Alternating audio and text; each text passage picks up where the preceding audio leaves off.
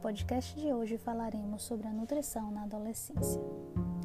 Essa fase é uma etapa evolutiva bem peculiar na vida do ser humano. É nesse momento em que encerram todos os processos maturativos, biopsicossociais do indivíduo. É caracterizada por profundas transformações somáticas, psicológicas e sociais e pela Organização Mundial de Saúde a idade de 10 a 19 anos. Sem dúvida, esse é o segundo período de vida extrauterina em que o crescimento tem sua velocidade máxima, relacionando somente à primeira infância. O crescimento está relacionado com o aumento da massa corporal e desenvolvimento físico, compreendendo também a maturação dos órgãos e sistemas para a aquisição de capacidades novas e específicas. Em ambos os processos, essas influências genéticas, ambientais, nutricionais, hormonais, sociais e culturais estão diretamente relacionadas e resultam em uma interação constante entre esses fatores.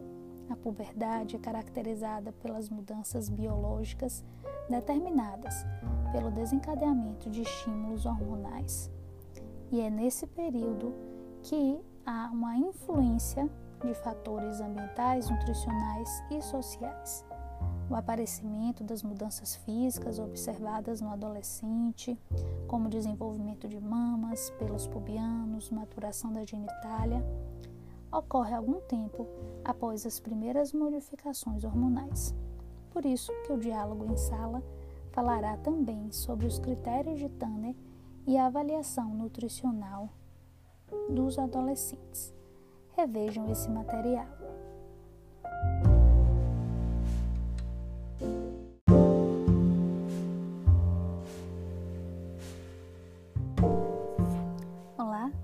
Podcast de hoje falaremos sobre as recomendações nutricionais para adolescentes.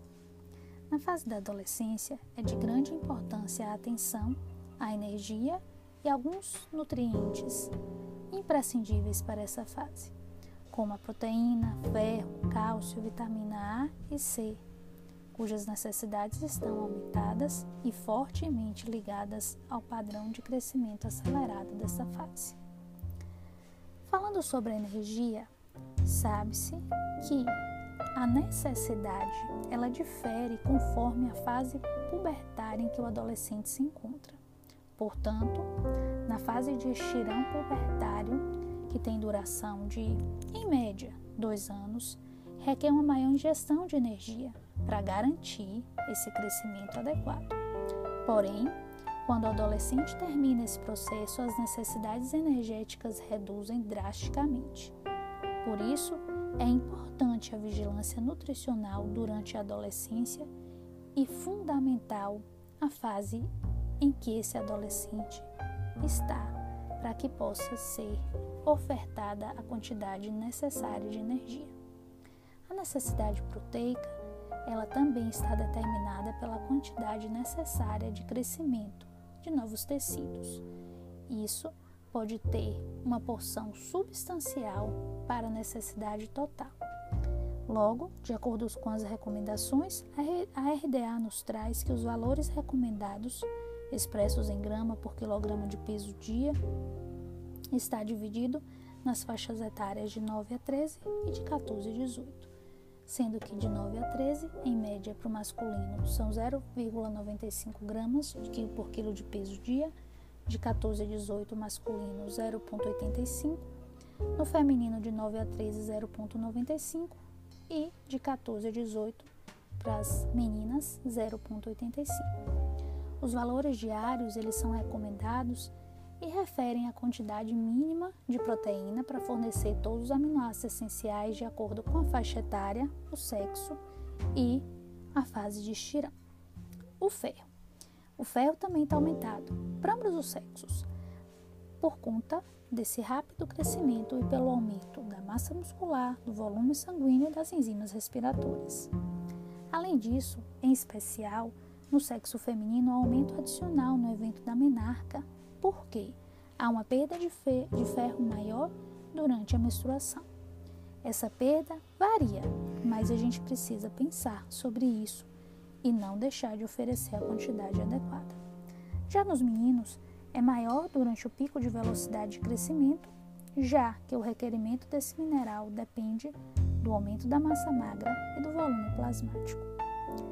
Dos meninos, o ganho é muito mais rápido do que no sexo feminino, como vocês se lembram. O cálcio. A ingestão de cálcio é uma das grandes preocupações dos profissionais estudiosos da área de nutrição. Esta se faz importante porque, durante a adolescência, ocorre o aumento da retenção de cálcio para a formação óssea. Logo, ela também está ligada à vitamina D, que está associada ao seu metabolismo, bem como do fósforo, por meio da manutenção da homeostase entre a absorção intestinal e a reabsorção renal destes, íons. É importante e, portanto, é um nutriente fundamental para adequada mineralização e crescimento ósseo, processo especialmente importante na adolescência, considerando que 40% da massa esquelética adulta é acumulada nessa fase. Já a vitamina A, tão necessária para o crescimento, para a diferenciação e proliferação celular, bem como reprodução e integridade do sistema imunológico. Portanto, para os adolescentes, as recomendações são consideradas separadas por sexo, por causa das diferenças que ocorrem durante esse período e da influência dos hormônios nos valores sanguíneos de vitamina A, independente da sua reserva. É importante também a vitamina C, que atua fundamentalmente como agente redutor em várias importantes reações de hidroxilação no organismo. Participa da síntese do colágeno, reflete na cicatrização, na formação de dentes e na integridade dos capilares. Então, é necessário para a função normal das células, como os fibroblastos, os osteoblastos, além de intervir na síntese de hormônios suprarrenais e nas funções dos leucócitos. A B9. A B9 ela está principalmente relacionada na prevenção das doenças cardiovasculares, inclusive no estágio da adolescência. Portanto, não podemos deixar de acrescentar a recomendação necessária na, nos planos alimentares e na alimentação desses adolescentes.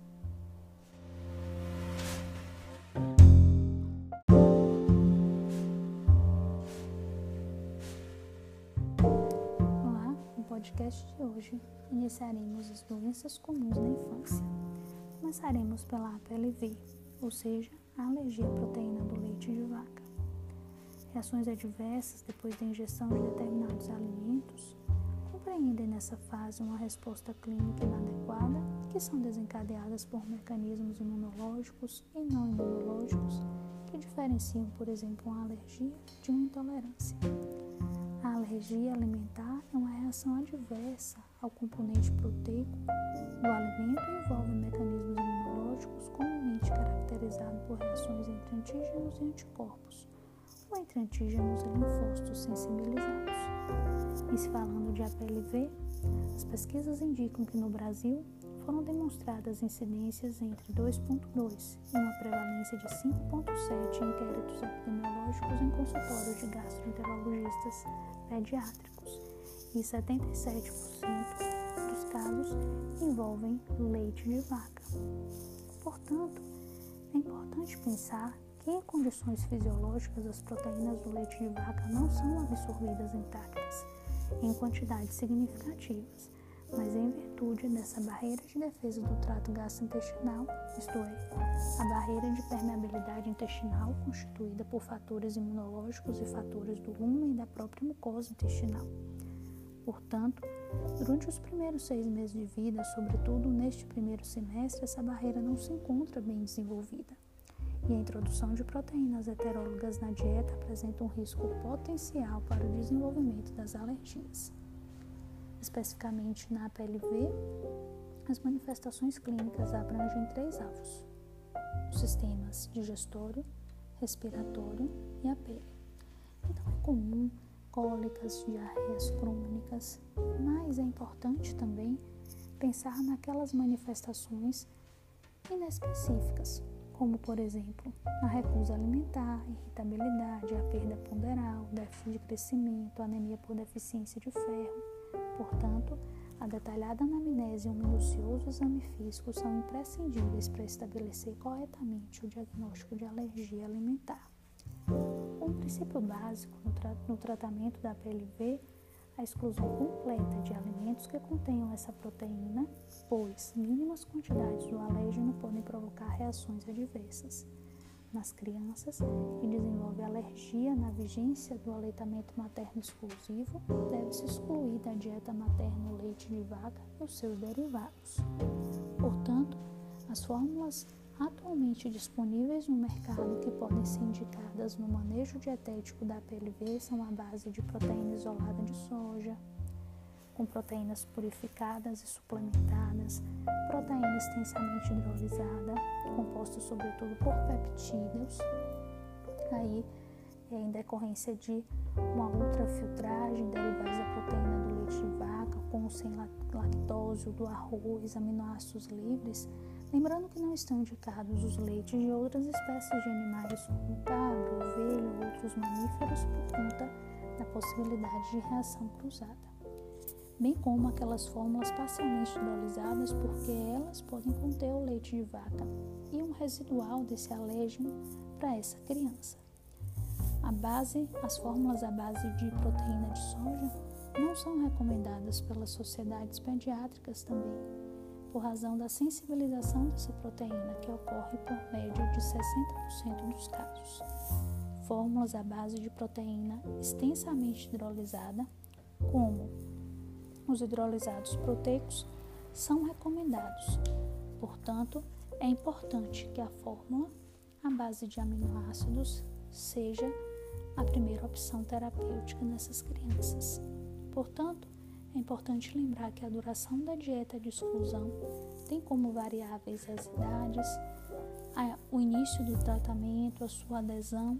Então, a profilaxia, ou seja, a prevenção, direcionadas para os recém-nascidos que têm histórico familiar de alergia, é sempre bem importante.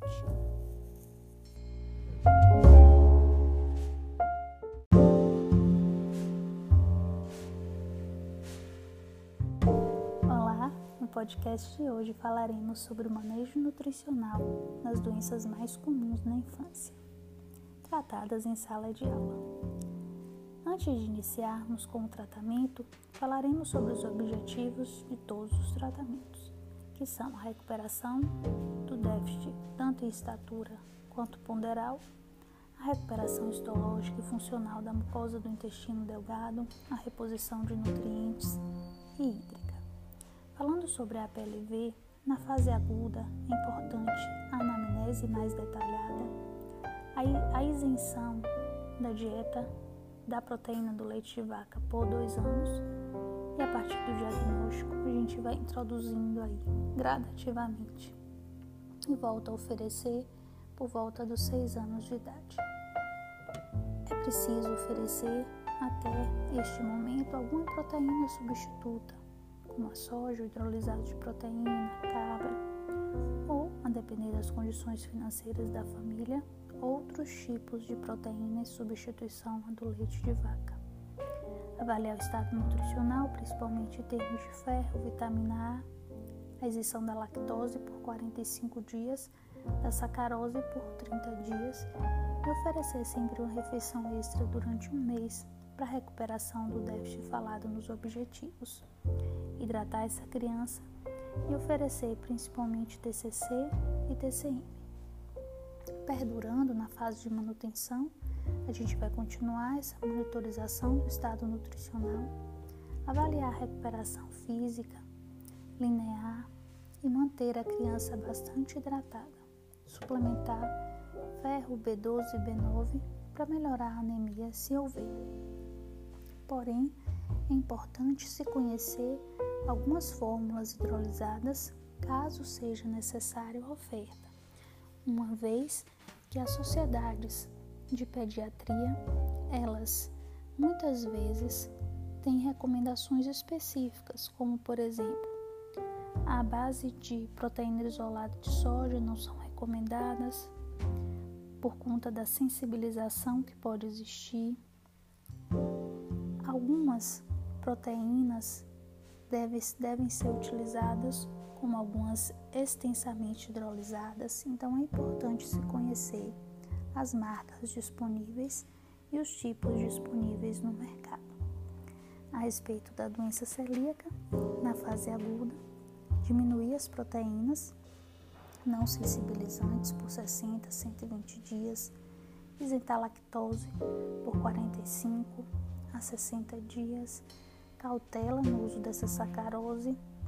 Vamos observar consumo maior e oferecer de TCC e TCM, cautela no uso excessivo das fibras e orientar sempre preparações isentas de glúten. Na fase de manutenção, que é mais ou menos de 2 a 4 meses após o diagnóstico, monitorar o estado nutricional, verificar ferro, vitamina A e zinco e reintroduzir o leite de vaca no esquema alimentar da criança. Liberar o uso dos demais alimentos e nutrientes, uma refeição extra por 30 dias, aumentar líquidos, suplementar vitaminas e minerais, porém, a dieta deve ser isenta de glúten por toda a vida. E monitorar sempre essa adesão à dieta. Os níveis de marcadores séricos, teciduais, que normalmente voltam ao normal 12 meses após a dieta isenta do glúten. Na fibrose cística, também chamada de mucoviscidose, é importante corrigir os distúrbios hidroeletrolíticos, controlar a diarreia se houver e sempre corrigir as deficiências de micronutrientes e prestar atenção na adequação dos indicadores antropométricos. O aconselhamento materno é muito importante, o uso de complemento enzimático e sempre considerar o comprometimento pulmonar, pancreático e hepático. Realizar muitas vezes uma, um cuidado com relação à fisioterapia respiratória, atividade física e dentro das recomendações da fase de manutenção estão o aumento das calorias para uma dieta hipercalórica, o aumento da proteína, a gordura em torno de 3 a 4 gramas por quilo de peso ao dia, que seria considerado normolipídica, ter cuidado com os aminoácidos, ter cuidado com os ácidos graxos, sabendo que tudo é extremamente importante na recuperação. E também o uso de carboidratos em torno de 45 a 48%, utilizando as enzimas pancreáticas. A fenilcetonúria tem objetivos bastante específicos, uma vez que eu preciso eliminar alimentos com alto teor de proteína, como carne, peixes, leites e derivados, e adotar alimentos com moderado teor, como grãos, vegetais, e ingestão de fórmulas bastante específicas. A, o manejo, o tratamento é eminentemente dietoterápico, então a dietoterapia é a exclusão da fenilalanina ou oferecer uma mistura de aminoácidos pouquíssima fenilalanina.